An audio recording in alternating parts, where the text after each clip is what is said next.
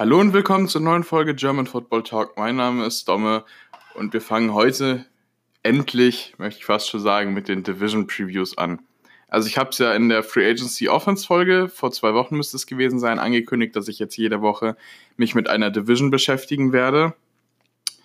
Das Ganze könnt ihr euch ungefähr so vorstellen. Ähm, ich gehe die Teams durch, von hinten nach vorne, wie ich denke, dass sie dieses Jahr landen werden. Also schlechteste Team, mit dem fange ich an. Dann rede ich über die Probleme, die sie letzte Season hatte, die Stärken letzte Season, die wichtigsten Verstärkungen im Draft, die wichtigsten Verstärkungen in der Free Agency, aber auch die, den größten Abgang in der Offseason. Und dann rede ich über die Stärken für nächste Saison und gebe einen allgemeinen Ausblick. Genau. Wenn ihr den Podcast gerne hört, würde es, mir, würde es mich sehr freuen, wenn ihr mir auf Spotify, Anchor, Apple Podcasts, wo auch immer ihr den hört, folgen würdet oder auf Instagram at German Football Talk oder auf Twitter at Football Talk. Wenn es irgendwelche Anregungen, Meinungen, Fragen oder sonstiges gibt, bin ich da auf Twitter und Instagram immer gerne erreichbar. Dann würde ich sagen, fangen wir an. So, heute ist die AFC North dran. Ich glaube, das passt ganz gut. Und das Team, das ich als schlechtestes habe, könnte einige überraschen, weil es ja dann dieses Jahr doch ziemlich viele gute Draft-Picks hatte. Und das sind die Cincinnati Bengals. Probleme letzte Season 30. in Points scored, 26. in Yards per Game. Das ist schreckliche Offense. 25 schlechteste in Points allowed und 29 schlechteste in Yards allowed. Das ist auch schreckliche Defense. Also alles in allem kann man eigentlich sagen, die Bengals waren beschissen. Und es ist kein Wunder, dass sie den First Overall Pick bekommen haben. Stärke letzte Season, muss ich sagen, habe ich einfach keine hingeschrieben, weil meiner Meinung nach gab es da nicht viel, das einem Hoffnung macht. Klar, man hatte Verletzungsprobleme gerade mit AJ Green, das will ich gar nicht äh, weglassen, aber die Saison war miserabel und ich glaube, da kann man jetzt auch keine großen Entschuldigungen suchen, weil es gibt Teams, die hatten viel, viel, viel größere Verletzungssorgen und sind trotzdem in die Playoffs ge äh, gekommen. Also nur weil da ein Top-Receiver fehlt, ist das für mich kein Grund, so erbärmlich zu spielen. Klar, das Team ist im Full Rebuild, das sehe ich auch ein. Der Draft hat ihnen auch extrem gut getan. Auf die Spieler komme ich gleich noch zu sprechen. Und vielleicht irre ich mich, aber ich glaube, dass sie nächstes Jahr auf jeden Fall noch nicht krass abliefern werden. Vor allem, weil ihre Division sind sie dann doch deutlich das schlechteste Team, muss ich leider so sagen. Also machen wir mal weiter mit den wichtigsten Verstärkungen im Draft. Da hatten wir den First Overall Pick, Joe Burrow von LSU. Die haben jetzt den neuen Franchise Quarterback, der absolut pro-ready ist. Hat auch genug Erfahrung, ist auch nicht mehr der Jüngste mit sein. Ich glaube, wenn die Saison losgeht, 25. Ist ein perfekter Fit für die Bengals, muss aber direkt starten. Was bei Rookies meist des Öfteren schlecht enden kann. Also man hat zum Beispiel bei einem Sam Donald gesehen, der ist immer noch nicht so auf dem Level, auf dem man ihn mal erwartet hätte. Oder auch bei einem Josh Rosen musste damals, war zehnter Pick von Arizona, ist extrem, hat hinter einer extrem schlechten O-Line gespielt und jetzt ist er dritter Quarterback bei Miami innerhalb von zwei Jahren.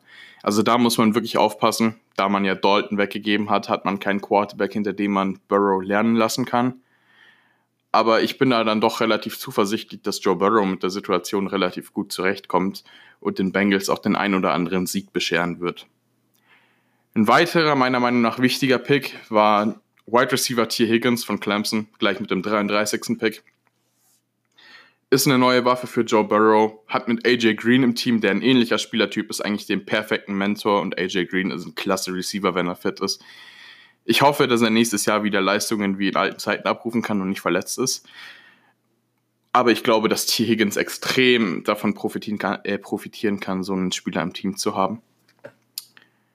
Und dann habe ich nochmal drei Spieler, aber eigentlich gehe ich da jetzt speziell eher auf die Position an, und zwar die Linebackers.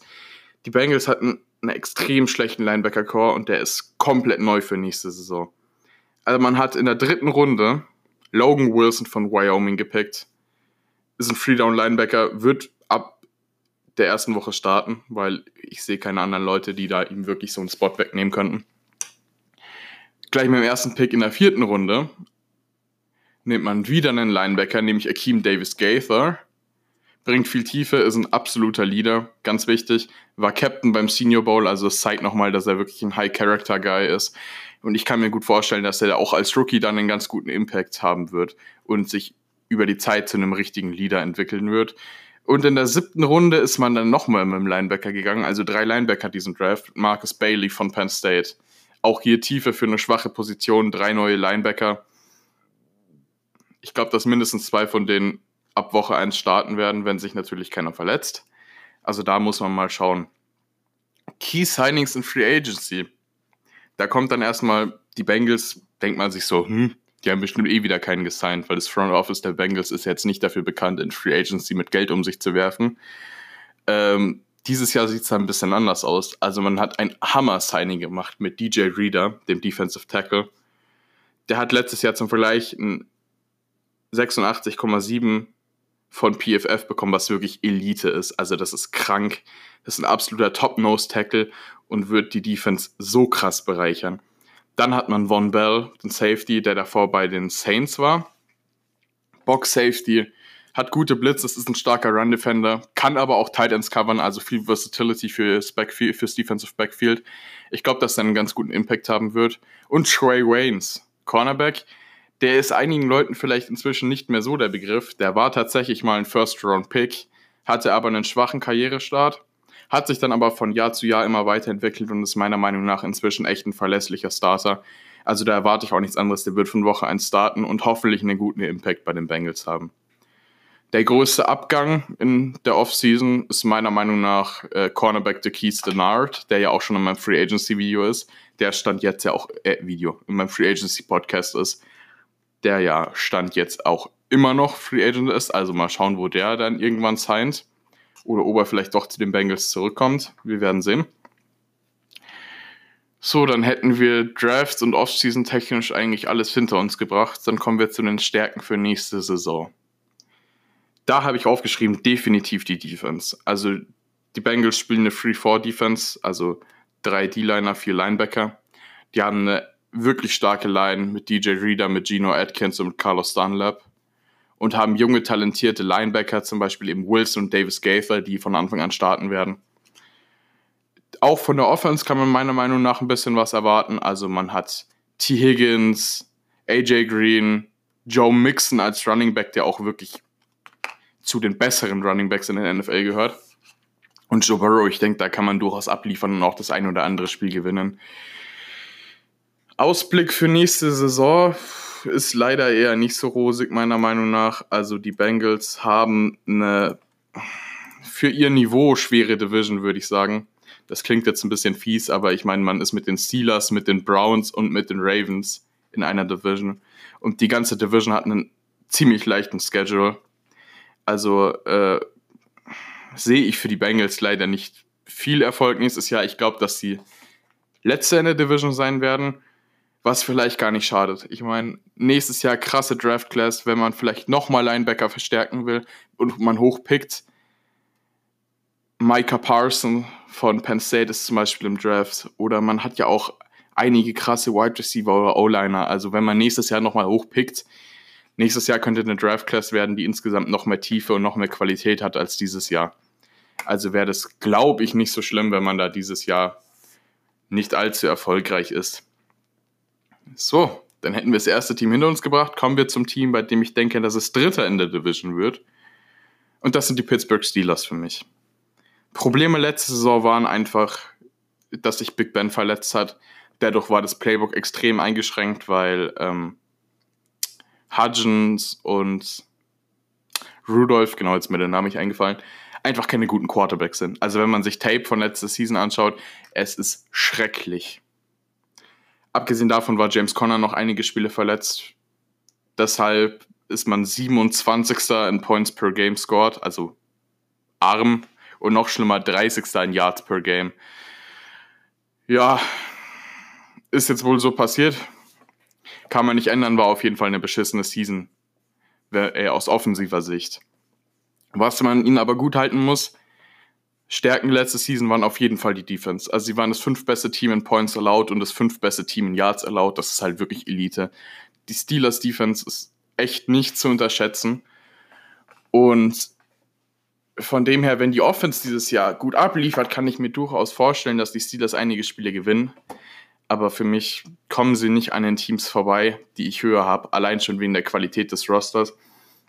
Einen Vorteil, den sie aber haben könnten, ist, dass sie nach wie vor Mike Tomlin als Head Coach haben werden, zum Beispiel ein Team, das später kommt, ja mit Kevin Stefanski einen neuen Head Coach hat und vielleicht ein bisschen Eingewöhnungszeit brauchen könnte. Also darauf sollte man auf jeden Fall achten. Wichtige Verstärkungen im Draft gab es nicht allzu viel. Da habe ich in Runde 2 Wide Receiver Chase Claypool von Notre Dame. Großer, körperlich starker Receiver, eine gute Waffe nach Juju, der ja letztes Jahr, nachdem Antonio Brown weg war, leider nicht annähernd so überzeugt hat, wie man es erwartet hat und den Sprung zum klaren Nummer 1 Receiver meiner Meinung nach absolut nicht geschafft hat. Und später hat man dann noch, ich glaube, es müsste Runde 3 oder 4 gewesen sein, ich habe es gerade nicht mehr ganz genau im Kopf, Anthony McFarland von Maryland gepickt. Das ist ein Running Back, der bildet jetzt ein wirklich starkes Backfield mit James Conner und Benny Snell, den man letztes Jahr ja in Runde 4 gepickt hat also da hat man wirklich einiges an Tief und einiges an Variabilität. Also ich glaube, da kann man wirklich viel auch offensiv erwarten, vorausgesetzt Big Ben bleibt natürlich fit. Dann Key Signings in Free Agency. Eric Ebron Tight End, extrem stark in der Red Zone, außerhalb von der Red Zone leider einige Drop-Issues gehabt über die letzten Seasons, aber wenn er die ablegen kann, ist er meiner Meinung nach ein absoluter Elite-Tight End in der NFL und auf gar keinen Fall zu unterschätzen. Außerdem hat man Steven Wisniewski, den Guard. Sorry, dass ich den Namen nicht aussprechen kann, aber ja, nicht der einfachste. Gesigned. Verstärkung für die O-Line, die letztes Jahr auch nicht allzu gut war und ähm, dann einen Spieler mit viel Erfahrung zu holen, der ja auch im Super Bowl-Roster von den Eagles war, schadet auf keinen Fall. Der größte Abgang in der Offseason, der auch ziemlich wehtun wird, ist vermutlich äh, Javon Hargrave, der Defensive Tackle hat mit den Eagles gesigned, ist eine absolute Macht und einer der besten Defensive Tackle der Liga. Also den Verlust wird man in Pittsburgh, denke ich mal, noch ziemlich lange spüren. Und da kann ich mir auch vorstellen, dass die Defense nächstes Jahr nicht so überzeugt wie dieses Jahr.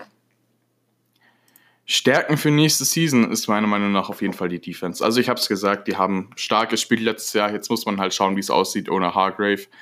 Aber wenn sie auf einem ähnlichen Niveau bleiben können, pff, selbst wenn sie auf 10 rutschen. Eine Top 10 Defense in der NFL ist Gold wert, also das ist auf keinen Fall zu unterschätzen. Bei der Offense als Stärken habe ich auf jeden Fall das Running Game mit einem fetten Ausrufezeichen. Also da hat man drei wirklich, wirklich starke Running Backs. Und ein schönes Wide Receiver Duo mit Claypool und Juju Smith Schuster. Also da kann man dann doch, denke ich, nächstes Jahr einiges reißen. Ausblick für nächste Season für mich sind sie im Kampf um Platz 2. Kommt halt darauf an, ob Big Ben fit ist. Ich könnte mir auch vorstellen, dass man dann einen erfahreneren äh, Quarterback am Ende der Free Agency noch holt. Es sind ja gerade noch Joe Flacco und vor allem Cam Newton auf dem Markt. Also da bin ich sehr gespannt, ob man auf einen von denen zurückgreifen sollte. Stand jetzt sieht so aus, als ob Big Ben fit wäre und seine Ellenbogenverletzung letztes Jahr äh, auskuriert hätte, aber ja, es ist halt immer gefährlich mit so einem alten Quarterback. Vor allem, weil die Offense komplett von ihm abhängt. Und dementsprechend muss man da mal schauen. Also für mich sind sie im, Platz, äh, im Kampf um Platz 2, ziehen aber den kürzeren, auch weil ich, wenn das Team, das jetzt auf 2 kommt, gut gecoacht ist, ich sie halt auch als Contender um Platz 1 in der Division sehe. Also da muss man jetzt mal schauen. oh, muss mal kurz was trinken, Entschuldigung.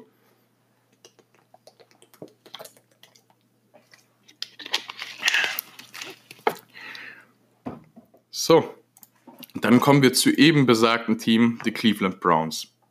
Haben ja letztes Jahr extremen, extremen Hype bekommen.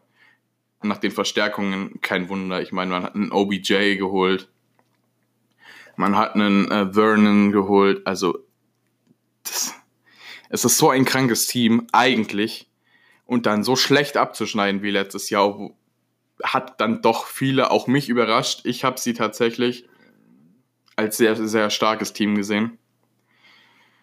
Woran das gelegen hat, dass sie letztes Jahr nicht gut waren, auf das komme ich jetzt zu sprechen. Und zwar hatten sie einige Probleme, nämlich einerseits die O-Line. Die O-Line war nicht gut. Liegt halt daran, dass man den besten Guard Kevin Seidler getradet hat für Olivia Vernon, wenn ich mich nicht täusche. Und das ganze Team extrem auf Star Power aufgebaut hat, auf Wide Receiver, auf D-Line, aber man hat einfach die O-Line komplett vergessen. Und wenn du einen Sophomore Quarterback hast und keine O-Line, dann geht das doch meistens schlecht aus, hat man auch gesehen. Zweites Problem, schlechtes Playcalling. Ich weiß nicht, was Freddy Kitchens gemacht hat letztes Jahr und warum er jedes Konzept, das nachdem er übernommen hat, aus dem Fenster geschmissen hat. Er hat ja vorletztes Jahr übernommen, nachdem äh, der Qual Jetzt fällt mir der Head Coach nicht ein. Ach, ärgerlich, egal. Machen wir weiter. Äh, er hat ja während der Saison übernommen und auf einmal ging es bergauf. Und lag größtenteils einfach daran, es gibt da eine ganz an, äh, interessante Analyse von Billy Stevens zu. Kleiner YouTube-Kanal, der viel Game-Tape-Analysen macht, aber sehr, sehr, sehr spannend. Wenn sich da einer für interessiert, könnte er sich das echt mal anschauen. Der Erfolg von den Browns hing daran, dass man aufgrund der schlechten O-Line eher kurze äh, Routen in den Playcalls hatte und eben nicht Playcalls hatte, in denen Baker Mayfield einen Five-Step-Drop nimmt und darauf wartet, dass sich eine tiefe Route entwickelt, weil bis dahin die Edge Rusher eigentlich immer schon an ihm dran waren. Das hat ganz gut funktioniert vorletztes Jahr, als Freddy Kitchens übernommen hat. Letztes Jahr hat sich Freddy Kitchens anscheinend gedacht, äh, schmeiße ich mal aus dem Fenster. Also der hat das mit Never Change a Running System nicht so ganz kapiert, habe ich das Gefühl. Dementsprechend eine echt enttäuschende Saison gespielt. Die waren sowohl defensiv als auch offensiv in allen Statistiken immer zwischen 20 und 22, also Mittelfeld, eher hinteres Mittelfeld. Sehr enttäuschend auf jeden Fall. Stärken letzte Season war die Rushing Offense, da war man Zwölfter. Ist mit den Waffen, die man im Backfield hat, auf die ich aber nachher nochmal eingehen werde, aber auch kein Wunder. Also mit den beiden Running Backs kannst du gar nicht schlechter als Zwölfter sein. Auch hinter so einer O-Line. Wenn die jetzt die O-Line, die sie auch im Draft teilweise angegangen sind, wirklich fixen, werden die eine extrem starke Offense haben. Wichtige Verstärkungen im Draft hat man den Offensive Tackle Jedrick Wills von Alabama an 10 bekommen. Der ist für einige der beste Offensive Tackle in der Draft Class gewesen, größtenteils weil er einfach absolut pro-ready ist. Offensive Tackle war ein riesiger Need für die Browns, Baker Mayfield und die Running Backs haben da extrem drunter gelitten. Und mit Jedrick Wills glaube ich, dass man das Problem ganz gut gelöst hat. In der zweiten Runde gab es dann einen absoluten Stil, den ich bis heute nicht verstehe, weil ich ihn an, ich glaube, Pick 16 oder 17, Pick 17 müsste es gewesen sein, zu den Dolphins hatte. Und zwar Safety Grant Delpit von LSU. Also ich verstehe nicht, wie kein Safety in die erste Runde gehen konnte. Ich verstehe auch nicht ganz, wie Grant Delpit, der, ähm, ich glaube, vier, viertes Safety vom, drittes Safety vom Board war, genau. Gut, es ist halt noch äh, Kyle Dagger vor ihm gegangen. Generell, es gab einen riesigen Run an Tag 2 auf die äh, Safeties, aber dass keiner weder Xavier McKinney noch Grant Delpit in der ersten Runde gegangen sind, schockt mich immer noch. Außerdem hat man noch Defensive Lineman Jordan Elliott von Missouri äh, gedraftet. Das ist ein ziemlich cooler Spieler, hat starke Hände, also extrem gute Handwork und ähm, hat meiner Meinung nach eine große Chance in der NFL abzuliefern, weil er in einer extrem starken D-Line spielt und dementsprechend wenig Double Teams sehen wird. Und er hat im College eigentlich permanent gegen Double Teams gespielt, also wird das, denke ich mal, eine ganz nette Umstellung für ihn. Außerdem haben die Browns in Free Agency ordentlich zugeschlagen. Da habe ich bei Key Signings Tight End Austin Hooper. Starker Tight End, also wirklich gut war davor bei den Falcons. Jetzt haben die äh, Browns zwei starke Tight Ends, werden sich einige fragen. Ja, aber die Browns werden vermutlich viele Double Tight End Sets spielen. Von dem her wird Austin Hooper viele Snaps bekommen. Die Browns haben ja den ehemaligen Offensive Coordinator von den äh, Vikings, Kevin Stefanski, als Head Coach gesigned und ähm, der hat extrem viel Double Tight End Sets gespielt und er hat auch wirklich ein sehr cooles Zone Run Scheme gespielt, das auch ähnlich äh, in San Francisco gespielt wurde letztes Jahr, womit sie ja sehr erfolgreich waren. Also das Zone Run Scheme mit den äh, Running Backs, die sie hier haben, und die Double Tight End Sets, auf die bin ich wirklich sehr gespannt. Außerdem hat man Jack Conklin gesigned, Franchise Tackle, war davor bei den ähm, Titans, genau. Äh, mehr Protection für Baker Mayfield. Jetzt hat man ihm zwei starke Offensive Tackle gegeben. Also meiner Meinung nach müsste der nächstes Jahr wieder abliefern. Der größte Abgang in der Offseason, der auch ziemlich wehtun wird, ist Linebacker Joe Schobert. Der hat mit den Jaguars gesigned bin echt ein großer Fan von dem. Ich habe echt gehofft, dass die Eagles den unter Vertrag nehmen, weil er meiner Meinung nach einfach ein absolutes Monster ist. Jetzt ist er bei den Jaguars, jetzt muss man eben schauen, wie man ihn ersetzt.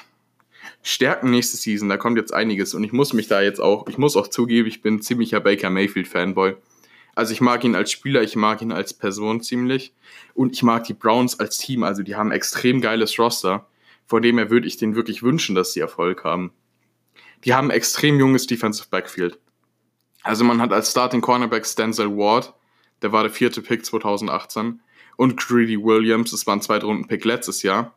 Zwei Corner, die im College extrem abgeliefert haben. Greedy Williams ist eigentlich nur so weit gefallen, weil er keinen Bock hat zu tackeln. Was man so letztes Jahr im Pre-Draft-Process gehört hat. Und auch die Safeties. Man hat da jetzt Grant Delpit, eben den Second-Round-Pick von diesem Jahr, und Carl, Jos Carl Joseph, Entschuldigung, den 14. Pick 2016, der ja bis letztes Jahr bei den Raiders unter Vertrag stand. Außerdem hat man eine wirklich kranke, kranke D-Line. Man hat Miles Garrett, der vorletztes Jahr knapp 20 Sacks hatte. Ich hatte genau, ich habe die genaue Zahl nicht mehr im Kopf, aber ich glaube, es waren an die 20.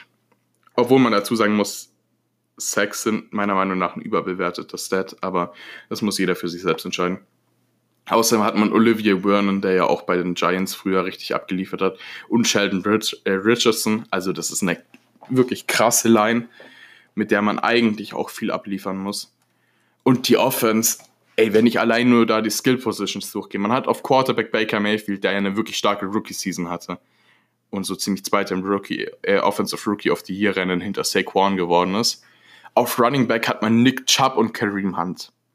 Das ist absurd. Das sind zwei Franchise Running Backs. Kareem Hunt ist nur ein Backup, weil er ja den Eklat hatte, wo er die Frau getreten hat in dem Hotel.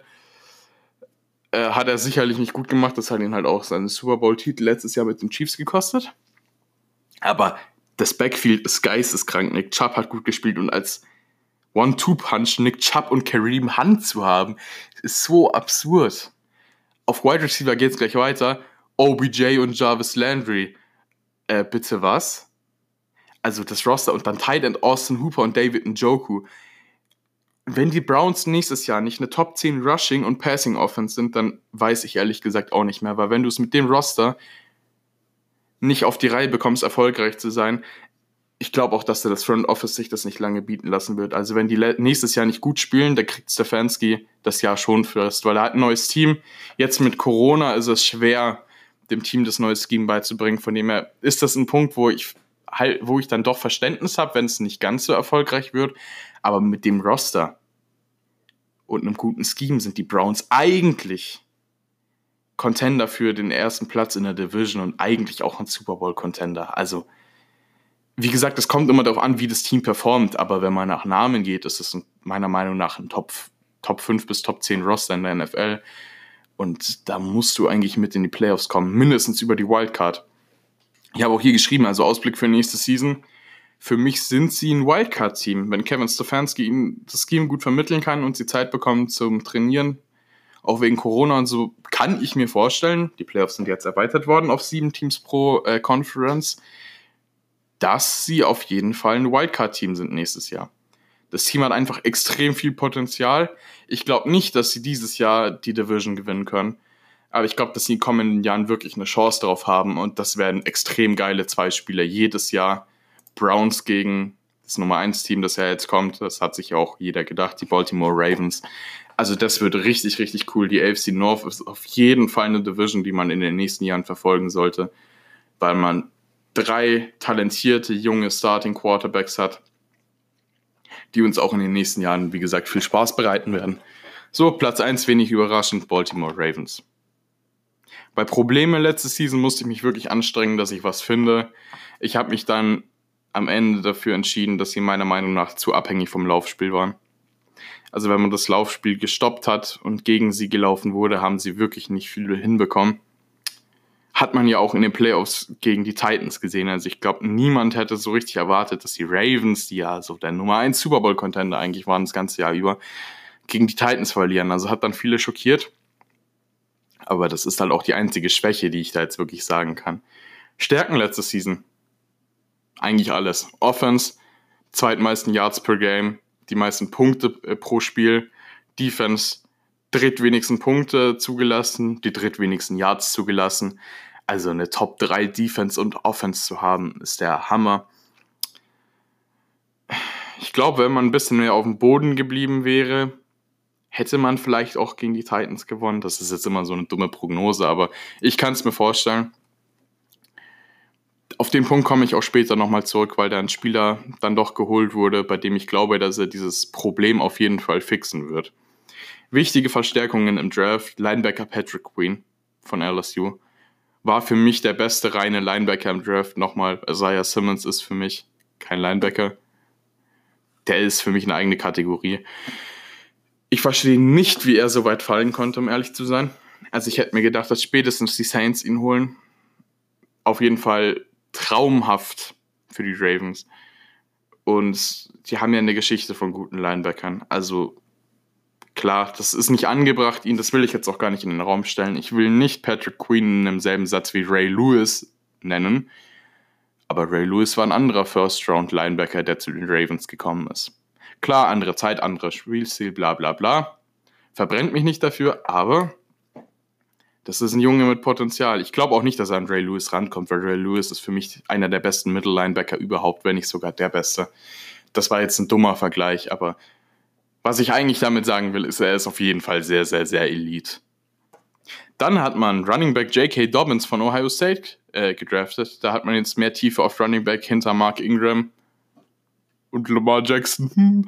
ja, ähm, dass Lamar Jackson ja nicht nur ein Running Back ist, hat er ja letztes Jahr, denke ich mal, eindrucksvoll bewiesen. Also sollten auch die Kritiker äh, langsam mal Ruhe geben. Außerdem hat man noch zwei Wide Receiver gedraftet, nämlich Devin Duvernay von Texas und James Prochet. Das sind neue Waffen für Lamar im Passing Game, die er auch dringend nötig hat, weil da gab es, abgesehen von Marquise Hollywood Brown, jetzt nicht allzu viel. Key Signing in Free Agency. Es gab tatsächlich überhaupt nur eins, ein Free Agent, der von einem anderen Team gekommen ist. Und das ist Defensive End Calais Campbell. Und der Junge ist ein Viech. Ein absoluter Elite Edge Rusher in der NFL. Ein absoluter Leader im Locker Room. Und ey, wenn der letztes Jahr im Locker Room gewesen wäre, dann wären Mark Ingram und Lamar Jackson nicht auf dem Goldcard über, über den Platz gefahren. Sicherlich nicht. Der Typ wird eine ganz andere Stimmung in die ähm, Mannschaft bringen und in den Locker Room. Der wird dafür sorgen, dass jeder auf dem Boden bleibt, bis sie die Vince Lombardi Trophy in den Händen halten. Und deshalb ist er für mich eine extrem, extrem gute Verstärkung. Nicht nur, weil er als Spieler 1A ist, sondern auch als äh, Teamleader. Der größte Abgang in der Offseason, der auch ziemlich wehtun wird, ist äh, Guard Marshall Yanda. Der ist retired nach, ich glaube, 16 Jahren insgesamt. Äh, absolute Maschine. Hall of Famer, keine Frage. Also den werden wir auch, denke ich, First Ballot Hall of Fame in fünf Jahren sehen. Dann Stärken für nächste Season ist die Rushing und die Passing Offense. Also ich meine, man hat 2019 MVP Lamar Jackson, der ja sowohl laufen als auch passen kann. Man hat Mark Ingram, man hat Marquise Hollywood Brown schon letztes Jahr gehabt, der auch echt keine schlechte Rookie-Season hatte. Und jetzt hat man dazu noch Devin Duvernay und James Prochet. Also ich glaube, da kann man auch im Passing-Game mehr reißen und, ich, und ist nicht mehr so vom Lauf abhängig. Außerdem die Defense, man hat eine wirklich starke D-Line mit Derek Wolf, mit Brandon Williams, Calais Campbell und Matthew Judon. Außerdem hat man gute Linebacker LJ Ford, der ja bei den Eagles war, bis man ihn rausgeschmissen hat und jetzt dafür bezahlt, dass er der beste Linebacker bei den Ravens ist. Ähm, Aua, danke dafür. Und Patrick Queen, den man ja im Draft holen konnte.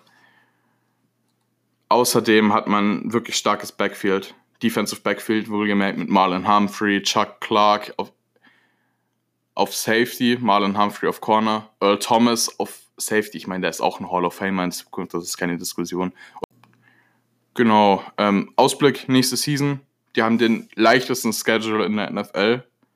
Tatsächlich ja, ähm, die gewinnen die Division, da bin ich mir ziemlich sicher. Und die sind ein absoluter Super Bowl-Contender. Also wenn ein Team nächstes Jahr aus der AFC den Super Bowl gewinnt, dann sind es die Chiefs oder die Ravens. Genau, das wäre es dann auch schon wieder knapp über eine halbe Stunde hat es gedauert. Freut mich, dass ihr zugehört habt. Nächste Woche geht es mit der AFC East weiter. Also das wird sehr spannend. Wenn ihr, wie gesagt, irgendwelche Fragen, Meinungen, Diskussionsbedarf oder sonst irgendwas habt, meldet euch auf Twitter, Instagram, wo auch immer. Like den Podcast. Und dann wünsche ich euch noch ein schönes Wochenende und viel Spaß.